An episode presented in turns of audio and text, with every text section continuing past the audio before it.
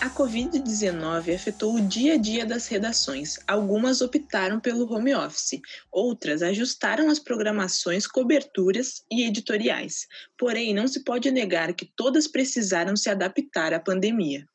As redações com o jornal impresso precisaram encontrar uma forma de entregar as suas edições sem colocar seus profissionais e seus leitores em risco. Os cuidados foram definidos desde os comunicadores, repórteres, editores até entregadores de jornais. Todo cuidado é necessário. Esses cuidados precisaram ser definidos no dia para a noite. Mas como será daqui para frente? As medidas tomadas durante a pandemia vieram para ficar no meio da comunicação? Ou assim que sairmos da quarentena, as medidas vão ser suspensas e vamos voltar ao normal? Qual o futuro pós-pandemia?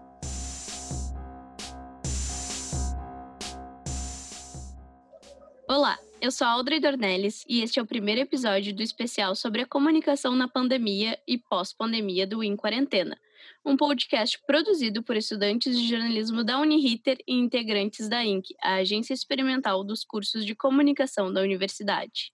Eu sou a Natália Padilha e vocês podem acompanhar os conteúdos produzidos pelos integrantes da Agência Inc. em arroba Agência Inc. no Twitter e no Instagram e podem acessar nossa página no Facebook, fax.com.br faxuniriter ou no site fax.uniriter.edu.br. E eu sou Paula Fabiola. Hoje, juntamente com as colegas, vamos conversar sobre o jornal na pandemia e especular um pouco sobre o que pode acontecer após a quarentena. Para falar sobre o assunto, convidamos o jornalista Alberi Né, formado em jornalismo pela Uniriter em 2018 e trabalhando atualmente como repórter no Diário Gaúcho.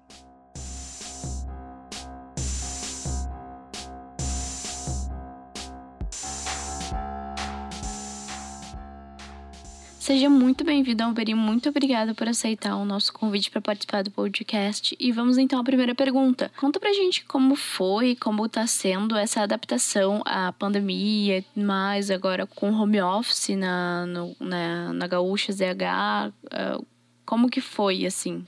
Então, a gente começou a trabalhar em casa, a redação ali do Grupo RBS, desde março. Eu cheguei atrasado no, no rolê porque justamente no último dia que eu estava trabalhando na redação e a gente estava numa, numa, numa situação meio complicada, assim, já estava aquele momento bem tenso de março, assim, que estava todo mundo meio desesperado de querer ir para casa, não querer sair para rua, enfim, estava com muito medo, assim. E aí a gente já estava todo mundo trabalhando meio assim com uma pressão louca, assim, em relação a isso. E aí, em relação a, até ligado a esse estresse, assim, do trabalho, eu estava fazendo uma matéria nesse último dia que era uma matéria na rua e ainda não, não se tinha essa coisa que a gente tem hoje de, de ter essa importância da máscara e tal. Então a gente estava saindo para as pautas sem máscara e ia direto para os locais. E era uma, uma pauta que era em postos de saúde, que tava, como eles estavam se preparando para a pandemia. Então era uma coisa bem intensa, assim, foi bem estressante aquele dia. E eu acabei, acabei passando mal e fui para o hospital. E aí eu descobri que eu estava tendo uma apendicite e eu precisei fazer uma cirurgia no último dia que eu estava trabalhando presencialmente na redação.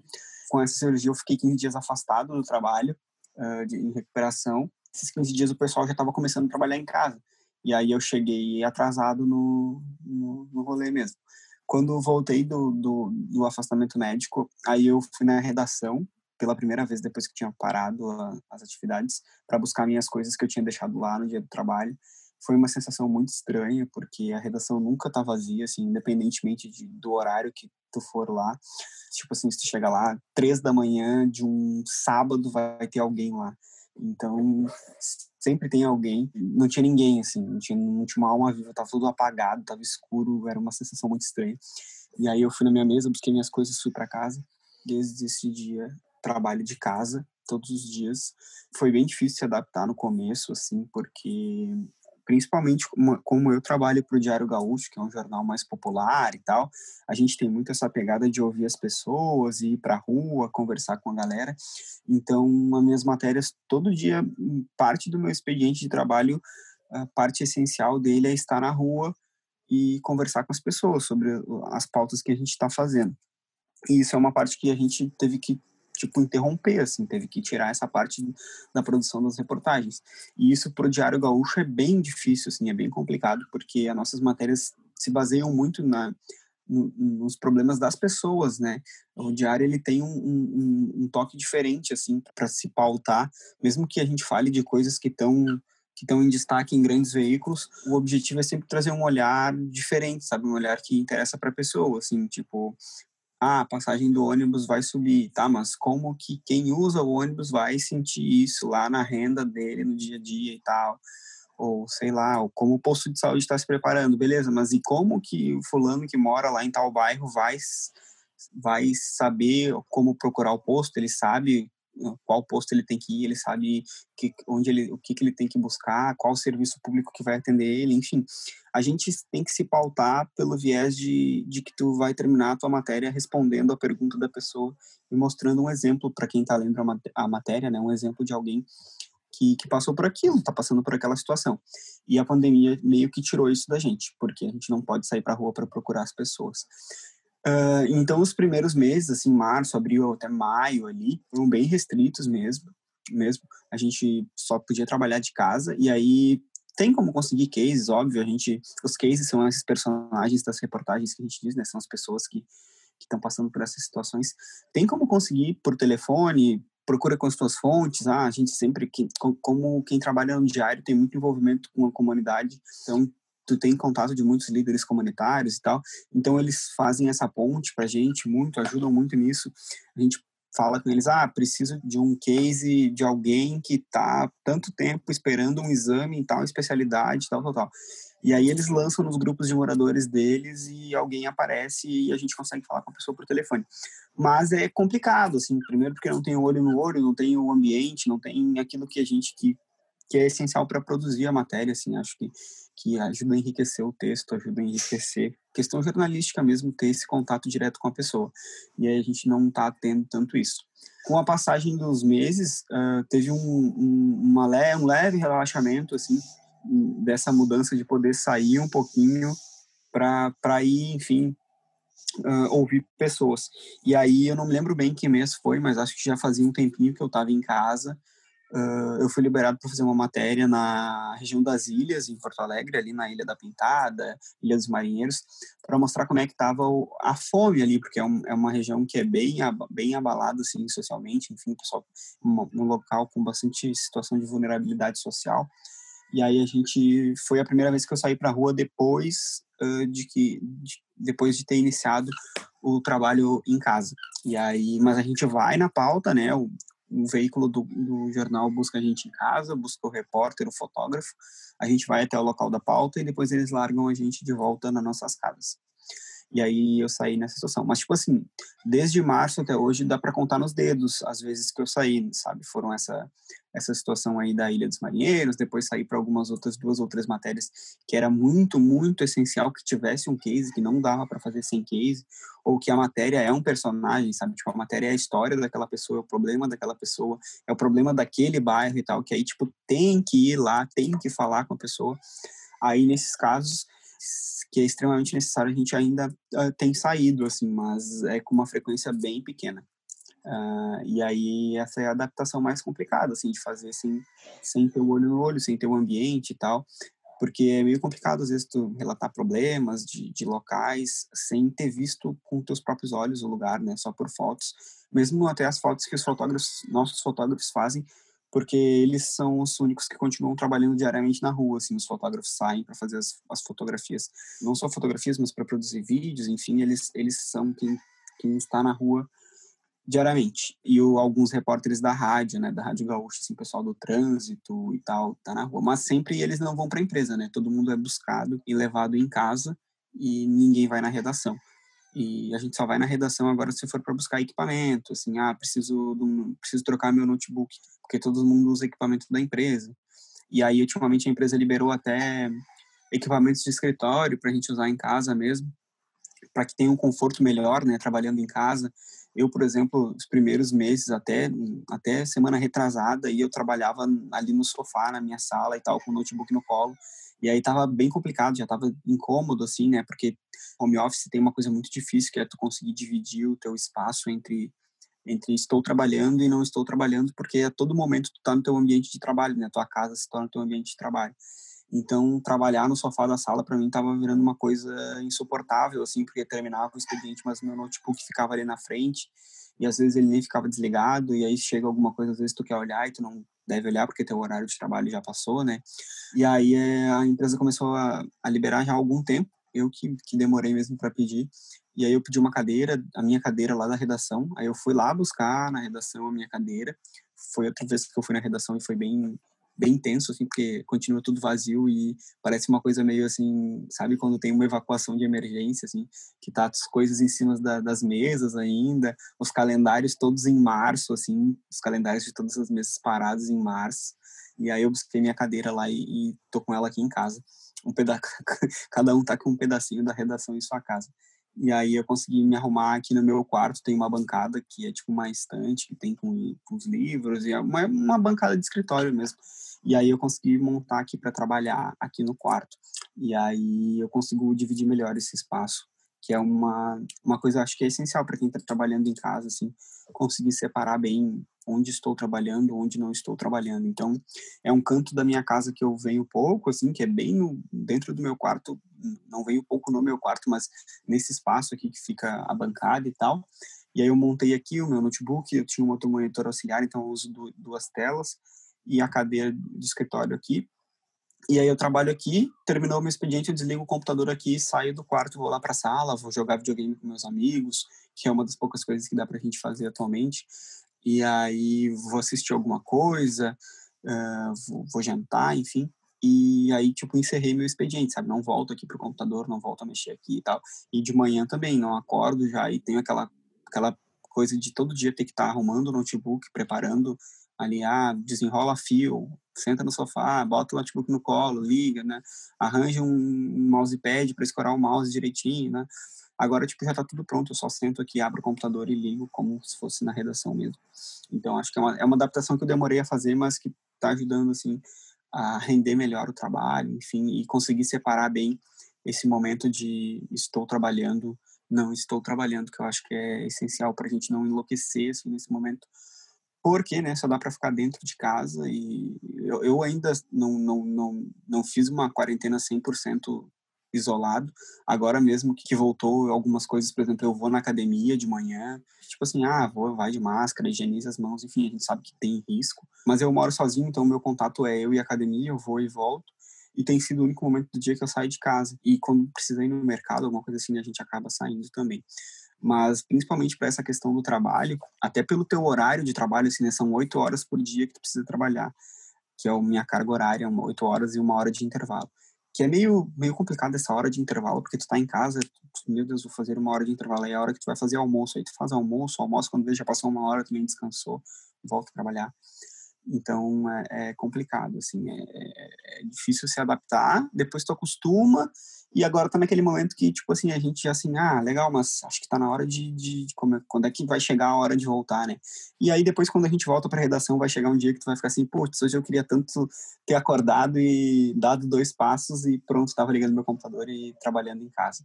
Então, é, tudo é, é costume, rotina, adaptação, conforme o tempo vai passando. Agora, eu acho que eu tô numa fase legal do home office, tô curtindo, tô conseguindo ficar de boa, conseguindo separar bem trabalho e o momento que eu, que eu tenho que descansar. Então, acho que é mais ou menos isso, assim, é, é complicado se adaptar, mas depois que engata, vai tranquilo. A parte mais difícil da produção jornalística mesmo é a relação com as fontes, assim, principalmente para mim, que trabalho no jornal, que precisa falar muito com as pessoas. Fazer isso só por telefone, é, às vezes, é um pouco complicado. Alberi, sobre um pouquinho, tu falou desse pulo, né, que tu acabou ficando doente, enfim, que do nada a redação ficou vazia, não não tinha mais o mesmo ambiente, teve migrou direto para casa e teve que se adaptar com home office assim de uma maneira mais abrupta. Mas sobre o que tu falou dessa proximidade da, da produção de notícias pelo Diário Gaúcho, né? Como que tá sendo, como que tu tá sentindo essa diferença de produzir um conteúdo próximo em um distanciamento social controlado? Como que o tom da matéria segue na mesma linha do que é produzia antes da pandemia e agora segue nessa mesma linha? Como que está sendo para ti esses métodos de produção?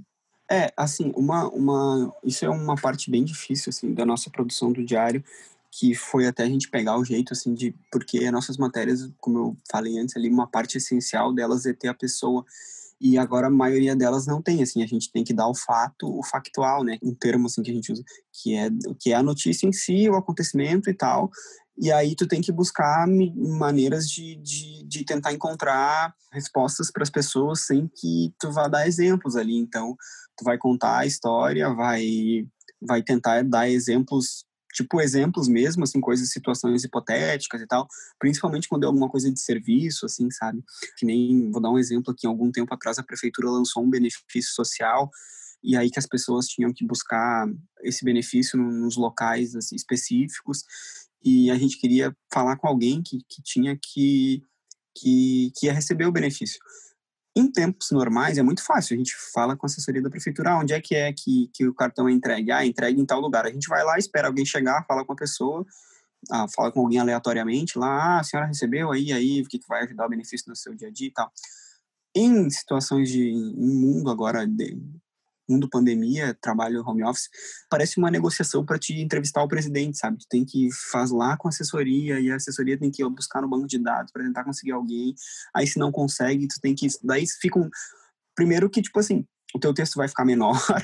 E aí às vezes tu precisa de mais texto, né, para conseguir fechar a página, uh, essas coisas que é do jornal impresso ainda, mas então, é um, é, um, é um processo difícil, assim, tem matérias que é mais tranquilo, sabe, tem histórias que tu faz o normal e tal, mas aí, tipo assim, ah, como tu, perguntou, né, como tu tá se adaptando a isso tal. Quando começou a pandemia, que a gente teve essas mudanças nas regras de trabalho, enfim, de trabalhar em casa e de sair menos para a rua, a empresa, a empresa ela, ela definiu que, que, que iam ocorrer mudanças no, nas linhas editoriais. Eu não digo nas linhas editoriais, tá, gente? De, tipo assim, a ah, linha editorial lá, tipo, mestre do veículo, assim, e tal. Mas na linha de produção, assim, a gente sabe que vai ter matérias do Diário Gaúcho que vão ter que ser publicadas sem cases, porque não tem como ir para a rua falar com os cases e assim, a não ser quando é extremamente importante.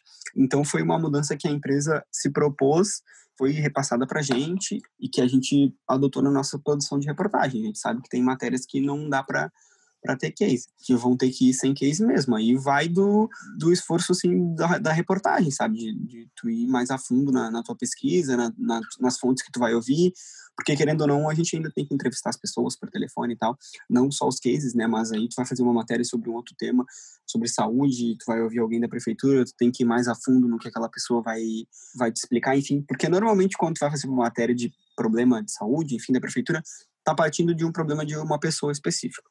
Vamos lá, sua dona Maria está esperando há seis meses por uma cirurgia, e aí tá. E aí tu pergunta lá para a prefeitura, ah, a prefeitura aqui, a dona Maria está esperando tanto tempo para cirurgia, tal, tal, tal, por que, que ela não vai conseguir tal? Beleza, a prefeitura vai responder específico, ah, a dona Maria está esperando porque é isso e isso, tem uma previsão de que a cirurgia dela vai ser realizada até tal data. Beleza, resolveu. Agora, eu tenho que fazer uma matéria, tipo assim, existem 600 mil pessoas esperando uma consulta. E, tipo, é isso, sabe? Só que aí o leitor do Diário pô, 600 mil pessoas, tá? Mas, sabe, ele não tá se vendo ali, ele não tá vendo o seu João, Dona Maria, o Pedro, fulano de tal lá. Ele não tá vendo a pessoa no jornal.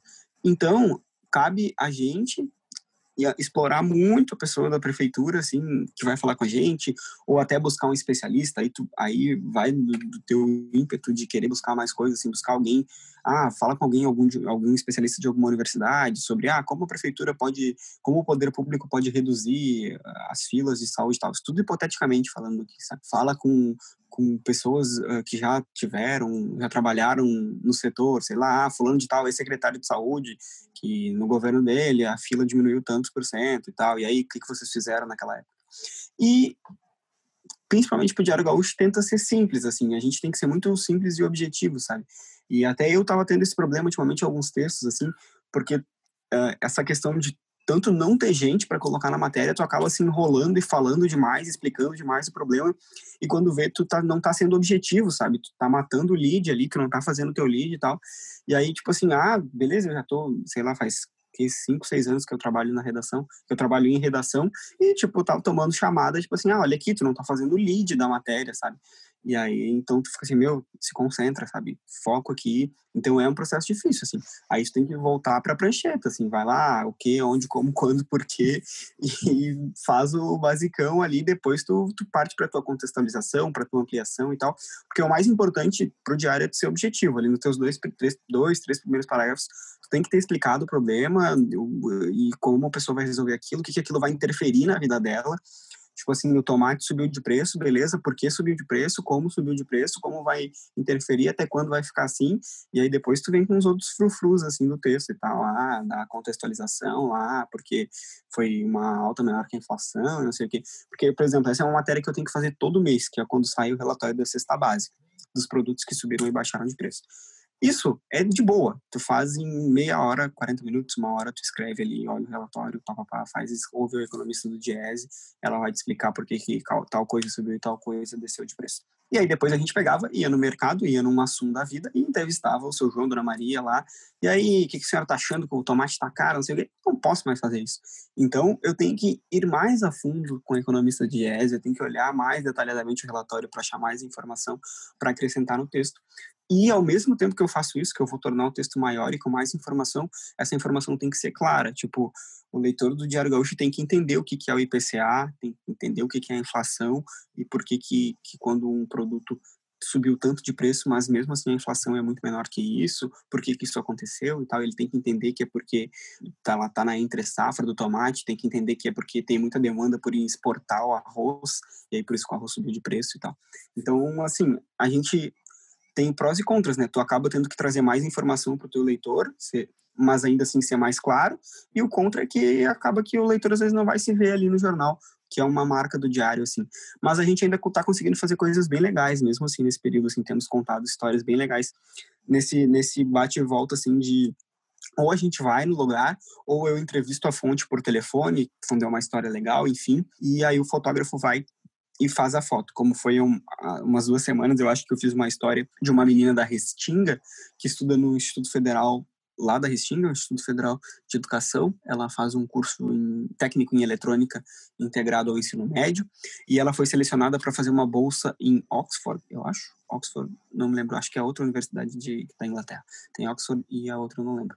Ela foi selecionada para uma dessas duas. E ela vai fazer uma bolsa lá de, de um curso de verão. E aí, pô, uma história mó legal, tipo, teria que ir lá, conhecer a casa dela, ver como é que é a vida dela e tal, porque ela mora na Restinga e tal. Restinga é um público que tem muita ligação com o Diário Gaúcho, ver como é que, como é que tá aquele lugar, como é que é a casa dela, como é que é a família dela, como é que é a circunformidade dela, a rotina de estudos dela tudo isso, tipo, faz por telefone, sabe? Não é a mesma coisa, porque lá, tipo, tu senta de frente com a pessoa, conversa uma hora, uma hora e meia, e no telefone, sabe, tu vai conversar ali 30, 40 minutinhos com a pessoa e tal, vai, vai, não vai ver as coisas com teus olhos. Tu, o fotógrafo vai lá e tal. Tanto é nessa matéria aí que quando eu terminei o texto, assim, eu vi que, tipo, nossa, essa matéria tá meio técnica, sabe? Tava só falando do prêmio e tal.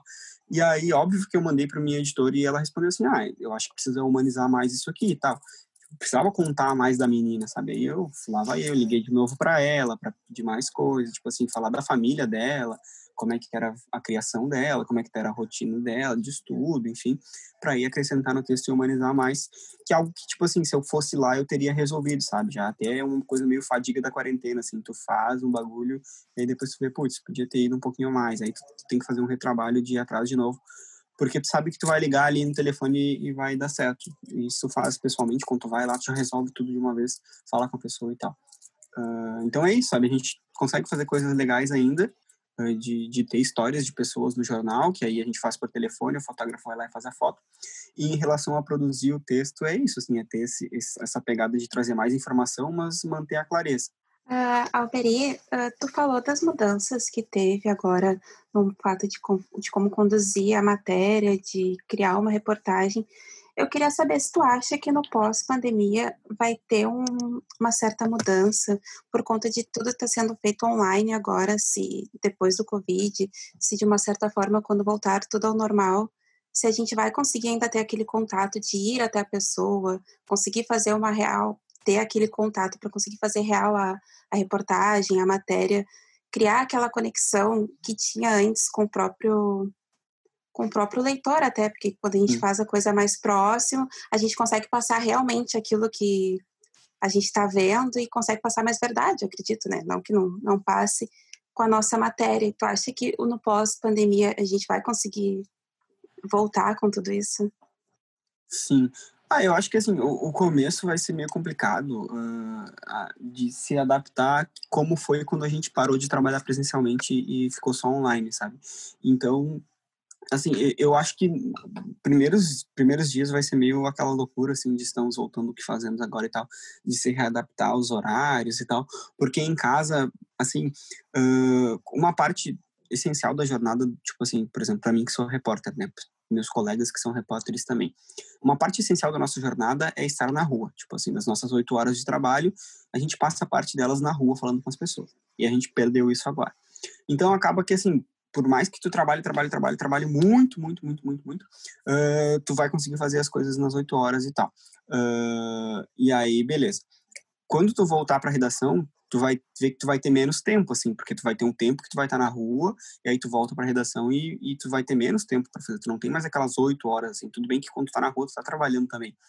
Mas aí tu volta pra redação e tu vai ter, tipo assim, putz, tem menos tempo aqui para fazer as coisas, já falar com as pessoas e tal, porque eu tava na rua. Então, até ter esse monte de readaptação, acho que vai ser vai ser meio correria, assim, mas a, a vida no jornalismo, ela é meio uma correria, assim, não tem muita, muita muita tranquilidade. O pessoal já tem pedido assim mais para em casa, por exemplo, para a gente fazer mais coisas, para entrar em mais veículos, assim, por exemplo, não só no Gaúcha ZH, que agora é GZH, né, mudou, então, tipo assim, não só no GZH, mas também para o Diário Gaúcho, Aí eu faço uma matéria para o Diário Gaúcho, ela tem que render legal para o GZH, ela tem que render para a Rádio Gaúcha, eu tenho que gravar um boletim para a Rádio Gaúcha, eu tenho que gravar dois boletins para a Rádio Gaúcha para entrar um na programação da madrugada, outro para entrar no outro dia de manhã, ou então eu tenho que entrar ao vivo na rádio de tarde, aí enquanto tu tá fazendo o texto já tem que pensar um boletim para a rádio, aí tu entra na rádio, grava. Então acho que é assim, no jornalismo, cada vez mais a gente vai agregando coisas para fazer. E aí, se isso é positivo ou negativo, caberá à academia avaliar ao longo dos anos, mas é, a gente vai ganhando cada vez mais coisas para fazer e, e, e, vai sobrevivendo com elas, né? Enquanto a gente, enquanto acho que enquanto a gente tiver capacidade de fazer mais coisas, uh, vão continuar dando mais coisas para a gente fazer.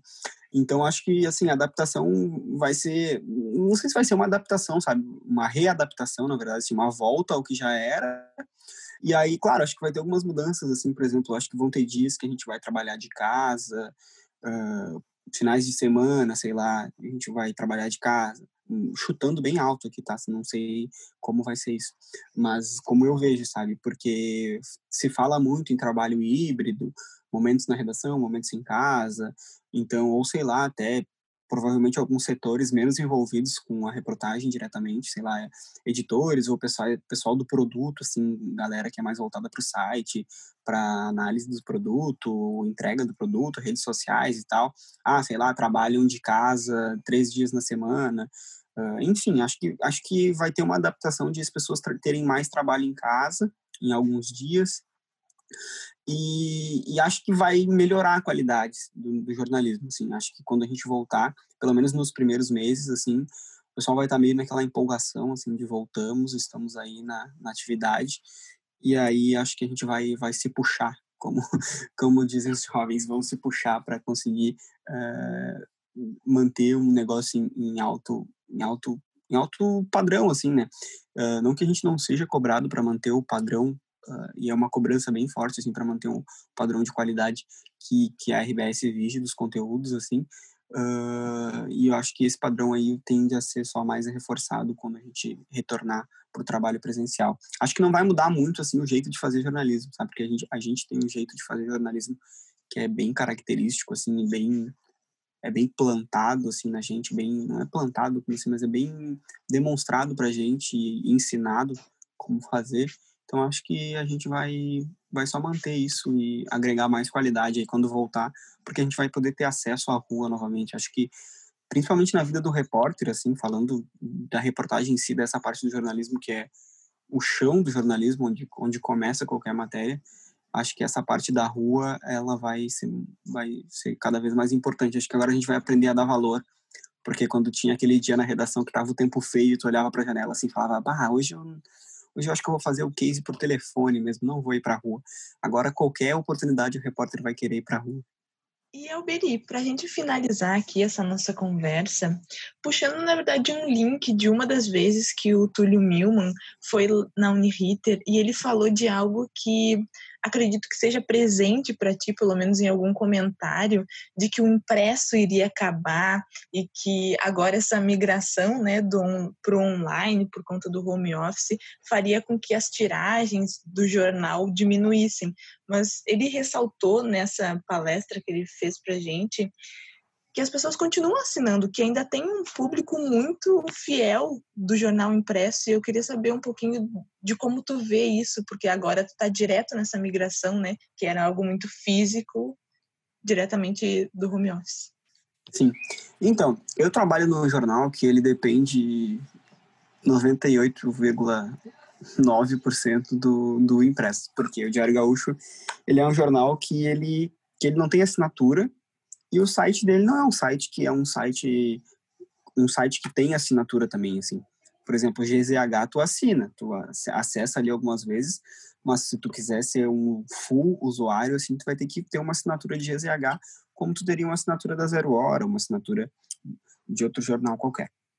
Aí, o Diário Gaúcho depende muito do impresso, então. Porque todo dia a gente sai do zero, a gente faz o jornal, ele é impresso e vai para as bancas com zero venda. As pessoas têm que sair de casa, ir até um lugar e comprar o jornal. Então, uh, a gente depende muito disso. E a pandemia teve momentos que ela afetou isso, teve momentos que reduziu. Então, é uma coisa que varia bastante, assim, tipo, ela afetou, sim, mas não creio que mudou tanto o comportamento, tá? Principalmente para a questão da Zero Hora, que tem, como a Zero Hora é um jornal tradicional, que a pessoa assina e recebe em casa, é diferente, sabe? Tu continua recebendo teu jornal em casa, apesar de que lá no começo da pandemia teve uns, uns, uns, umas pessoas que tinham medo de que o jornal pudesse vir com coronavírus e tal, e a gente teve que explicar, né, que não, isso não acontece, porque o jornal, ele, ele é produzido em máquinas e tal, ele quase não passa por contato humano, assim, ele sai da máquina já prontinho, bonitinho, assim, e vai para os caminhões para ser distribuído, enfim. E aí, então, não tem esse risco. E, e, então, assim, eu acho que, que a gente ouve desde sempre, assim, desde que eu entrei na faculdade e os nossos professores de jornalismo entraram na faculdade, eles ouviam que o jornal impresso vai acabar. Então é tipo assim, o jornal impresso é como qualquer outra profissão, inclusive a nossa, inclusive os médicos, inclusive os engenheiros. Todos vamos acabar e vamos ser substituídos por robôs um dia, mas não quer dizer que vai ser agora. Então o jornal impresso vai acabar, vai, mas não vai ser agora, assim. Eu acredito que ainda mais no Brasil, onde tem uma limitação muito grande de acesso à internet e de cultura mesmo, porque a gente tem uma cultura muito forte ainda de que na internet é um mundo, um mundo sem lei, um mundo de graça, que a internet era onde a gente recorria para olhar filme, série e ouvir música, era baixar música e acessar coisas, enfim, sem pagar, que era o mundo livre da internet, ainda é uma cultura que é difícil de ser mudada, assim, a Netflix ajudou muito com isso, das pessoas terem noção que não gasta dinheiro para fazer um filme, alguém tem que pagar essa conta. Então as pessoas assinaram Netflix, aprenderam que a gente assina Netflix, a gente assina Spotify. Só falta elas aprenderem que tem que assinar para ler notícia também, mas aí é um caminho que a gente vai ter que se esforçar muito ainda, porque enquanto GZH tem assinatura, tu pode entrar lá no G1 e ler tudo de graça. Então é um, é um momento complicado, assim. Por quê? Porque o jornalismo depende da publicidade. A receita da publicidade já não é mais aquela de sempre, assim. Então a gente precisa ter um sistema de assinaturas forte, porque a publicidade na internet ela é, ela é muito monopolizada, assim, por mais que a internet seja esse mundo maravilhoso, o Google tem, tipo assim, muito forte a questão dos anúncios, enfim, é muito mais fácil tu pegar um anúncio teu, jogar no Google lá e ele distribuir para vários sites por um custo ínfimo de 5 centavos ao clique, sei lá, tô falando aleatoriamente aqui, mas do que tu ir lá lá na RBS e falar assim, não, eu quero anunciar em Gaúcha ZH, que, porque, tipo assim, tu tem que fazer a pessoa querer vir anunciar em Gaúcha ZH, que eu abro o Gaúcha ZH e abro um banner gigante aqui do Zafari, porque a pessoa tem que ter essa relação, o Zafari, Rio Grande do Sul, Gaúcha ZH, GZH, agora tem que aprender a falar GZH, GZH e, enfim, sabe, tem que ter essa relação. Então, é, é, é, difícil porque a internet tem muito essa coisa do mundo, assim. Ah, sempre quando a gente fazia alguma coisa na internet, a, pro, a proposta é isso, né? Ah, não, a gente pode ir no mundo inteiro. Mas, cara, se tu tem um site sobre notícias de Porto Alegre, não interessa para ti a Suécia, ninguém vai te ler na Suécia, então tu não vai criar anunciante da Suécia, tu vai criar um anunciante de Porto Alegre. E aí, então, a gente converter isso é levar o espírito do impresso para o online, sabe? Levar esse espírito, assim, de, do mercado do, do seu João ali, ser anunciante do site também, não só do jornal. Uh, então, acho que eu fui bem longe, assim, na, na ideia inicial da pergunta, mas, assim, eu acho que o jornal impresso vai acabar, mas vai demorar ainda. Acho que, tranquilamente, a gente tem mais 10, 15 anos pela frente aí de, de jornais impressos. Uh, e no Rio Grande do Sul, acho que isso deve ser mais ou menos por isso mesmo e acabar no sentido diário, assim, gente acha que ele vai acabar, por exemplo, vai chegar uma hora que, sei lá, daqui a alguns anos pode ser que a zero hora, sei lá, deixe de ser impressa uh, todo dia e se torne um, um, um, jornal de final de semana, assim, um super jornal, super edição, e eu, enfim, e aí, só que aí nesse ponto, nesse ponto que eu tenho um pouco de medo, uh, falando em relação ao jornalismo, de se perder coisas importantes, como o Diário Gaúcho, porque o Diário Gaúcho ele é muito forte no impresso, ele é muito forte no impresso, mas no online ele não é tão forte. Claro que agora, como a gente, todos os conteúdos que a gente publica no Diário, apesar deles irem para o site do Diário Gaúcho, eles vão para o GZH. Então, eles estão no site de GZH também. Então, tem coisas que o Diário faz e repercutem muito dentro de GZH. Beleza e tal. Cabe a GZH abrigar dentro de sua estrutura futuramente, se o Diário Gaúcho acabar, zero hora acabou, temos só GZH e tudo é GZH agora na GZH na cabeça. Então, o negócio é fazer que, que GZH tenha interesse também em ter conteúdos mais populares. Só que para ter conteúdos populares, tem que ter acesso dessas pessoas. As pessoas dos bairros periféricos têm que se interessar em ler notícias sobre aquilo. Porque tu vai na comunidade, beleza, a galera que é leitor do diário desde que o diário começou, lê o diário ainda porque compra junto o selinho, troca o kit, gosta das colunas, gosta do, de ler a coluna do Guerrinha lá, tá? gosta de, de ler a coluna da Maga, gosta de ler as coisas, as matérias que são do diário, que vão falar sobre o bairro dela, beleza. Mas aí tu vai pegar o, o neto dessa pessoa, porque provavelmente é só o avô dela que compra o diário ainda, o, máximo a mãe e pai, ela não jovem não vai ler, porque não, não é nem o diário, se tu pegar em qualquer lugar, assim, vai conversar, quem é que, além de nós que somos estudantes de jornalismo, e nem nós, em muitos casos, quem é que, além da gente, pega uma zero hora e abre para ler, assim, tal? Não, é aquele cara que chega na faculdade com a zero hora embaixo do braço que, que, que é o iniciante na faculdade de jornalismo, quer mostrar que estuda jornalismo. Mas as pessoas não têm mais esse costume, sabe? A gente não, a, a juventude que vem, tipo assim, a nossa geração é jovem, mas a geração depois da, da nossa, que é mais jovem ainda, eles não sabem quase o que é um jornal impresso. Assim, tu vai perguntar para um guri de 15 anos quando é que foi a última vez que ele leu um jornal, ele não vai fazer nem não vai ligar com B. Aí se tu perguntar quando é que ele foi a última vez que ele viu uma coisa na Netflix, talvez ele te responda mais rápido. Então as coisas é a gente parar de pensar em quando o jornal impresso vai acabar e começar a pensar em quando que as pessoas vão aprender que elas têm que assinar também para ler notícia, que, que notícia custa para produzir, que tem uma equipe por trás, que uma equipe tem um motorista, um fotógrafo, um repórter, tem um editor, tem, tem um administrativo, tem manutenção, tem, tem uma sede, uma empresa, um prédio gigante, tem gente, milhares de pessoas trabalhando lá dentro, tem segurança, tem recursos humanos, tem que é uma empresa como qualquer outra e, e notícia notícia também é, é, um, é, um, é um, produto, notícia é um produto e que ele precisa ser vendido. E, e, e ele é essencial para as pessoas. A diferença do nosso produto é que ele precisa, ele muda a vida das pessoas. E as pessoas que querem esse conteúdo com qualidade, elas financiam isso por meio da assinatura, enfim, ou quando é o jornalismo independente, por meio de auxílio, enfim, nem, por exemplo, acho que o que a gente tem mais de mais destaque em relação ao jornalismo independente hoje é o Intercept, que não recebe financiamento de nenhuma empresa, nenhum tipo de banco, nem nada, uh, eles que, que, buscam financiamento deles só através de, de, de doações e, e, enfim, financiamento que não é financiamento de que outros grandes veículos têm, de grandes empresas, enfim, a grande mídia tem patrocínio de, de diversos, diversos lados.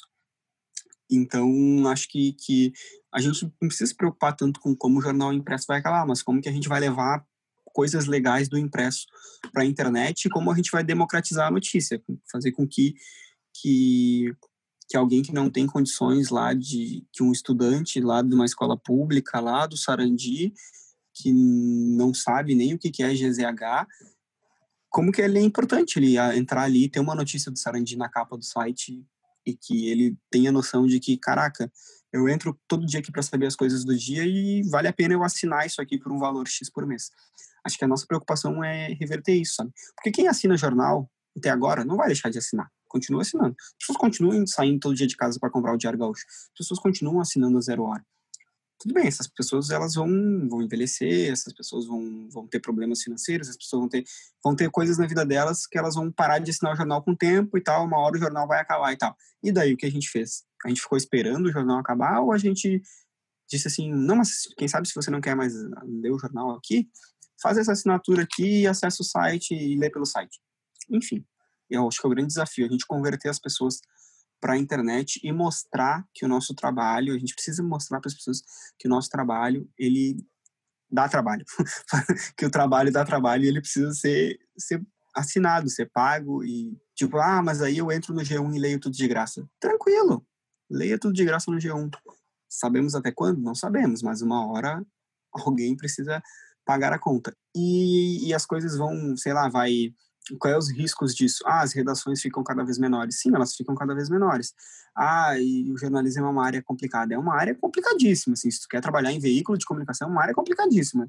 É, porque a redação vai diminuindo, porque as estruturas vão ficar menores. Tem funções que, que vão, ser, vão ser diferentes. Assim, se pega uma, um, sei lá, 20 anos atrás tinha cinco editores antes de chegar no repórter, sabe? Hoje não precisa mais, é um, dois, três, pronto, já está no, no presidente da empresa a hierarquia vai diminuindo as pessoas, porque as estruturas vão diminuindo, porque o sistema é diferente, as coisas são diferentes. Então, uh, acho que, que a, as nossas preocupações são como, como fazer o jornalismo ser sustentável e ainda assim ter alguém que consiga trabalhar e sobreviver fazendo jornalismo, sabe? Que senão daqui a pouco todo mundo vai virar assessor de imprensa, vai virar assessor de parlamento, assessor parlamentar, enfim, vai trabalhar em outras áreas que também são jornalismo, mas jornalismo ao seu modo, cada um faz um tipo de jornalismo, faz relações públicas, faz, enfim.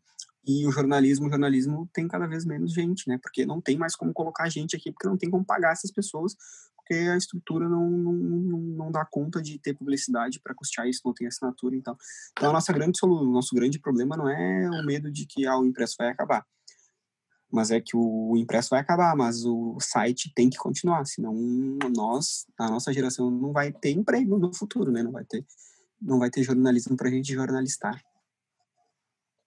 Alberi, para encerrar agora definitivamente, que dica tu deixa para quem está entrando agora na faculdade de jornalismo, uh, no meio de uma pandemia, com tudo isso acontecendo e escolheu o jornalismo para seguir?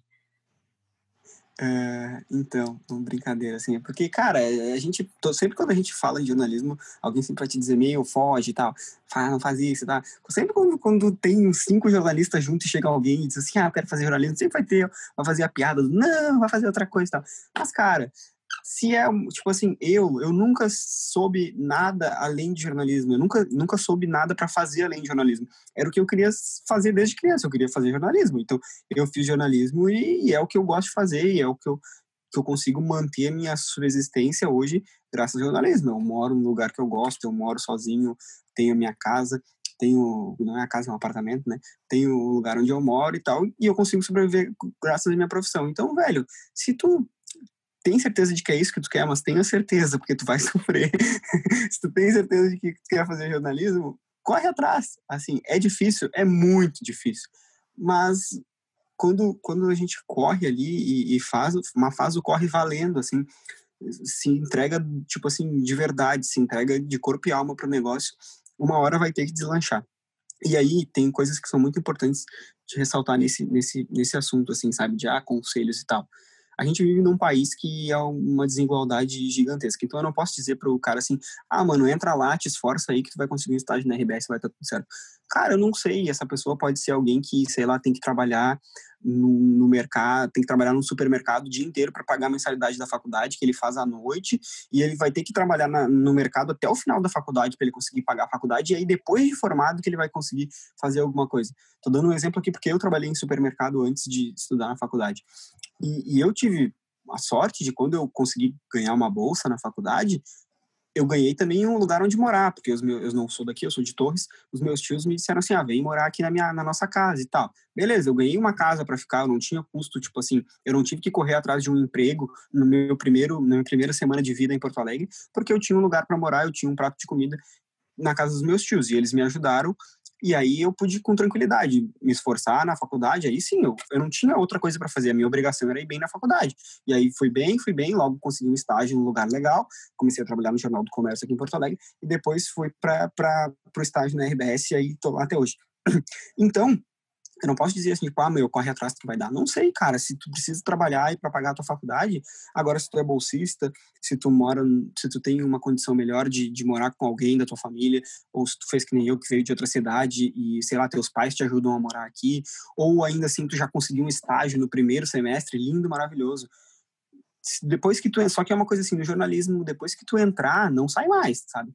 Depois que tu entrar no, no meio, tenta não sair, porque senão tu entrou, fez estágio em algum lugar e tal, e aí depois saiu e foi trabalhar em outra área para depois pensar em voltar para o jornalismo.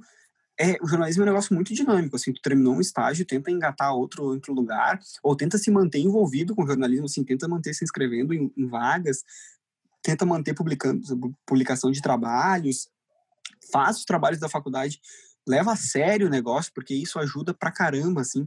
As coisas que eu conquistei da faculdade de, de, premiação por causa de matéria da faculdade me ajudaram muito no meu trabalho, porque gerou reconhecimento no meu ambiente profissional e aí as pessoas isso me ajudava nas seleções, tipo, ah, fulano aqui ele ganhou coisas lá na faculdade, lá e tal.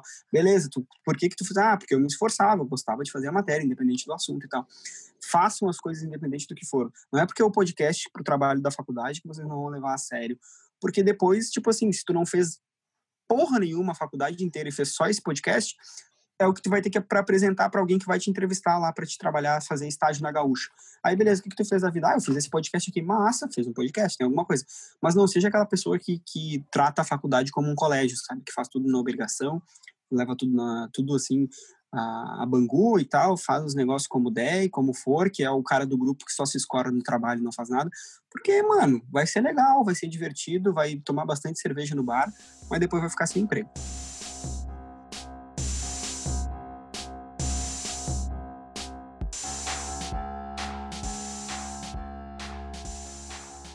Este foi o Em Quarentena e eu sou a Audrey Dornelles. Eu sou Paula Fabiola. E eu sou a Natália Padilha.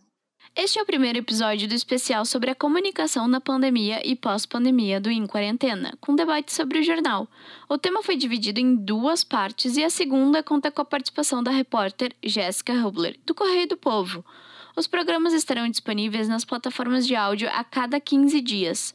Além do podcast, os alunos da agência Inc. produzem conteúdo nas redes sociais e você pode acompanhar em agência Inc. no Twitter e Instagram. Outros trabalhos dos estudantes podem ser conferidos no site fax.uniriter.edu.br e no Facebook Fax. A coordenação deste podcast é dos professores Roberto Vilar Belmonte, Cris de Luca, Francisco Santos, Emiliano Cunha e Ricardo Cunha. A produção dos conteúdos em áudio e vídeo conta com o apoio dos técnicos Guilherme Klafke, Fredo Tarazuki, Cleverton Borges e Marco Oliveira, dos Laboratórios de Comunicação. Até a próxima!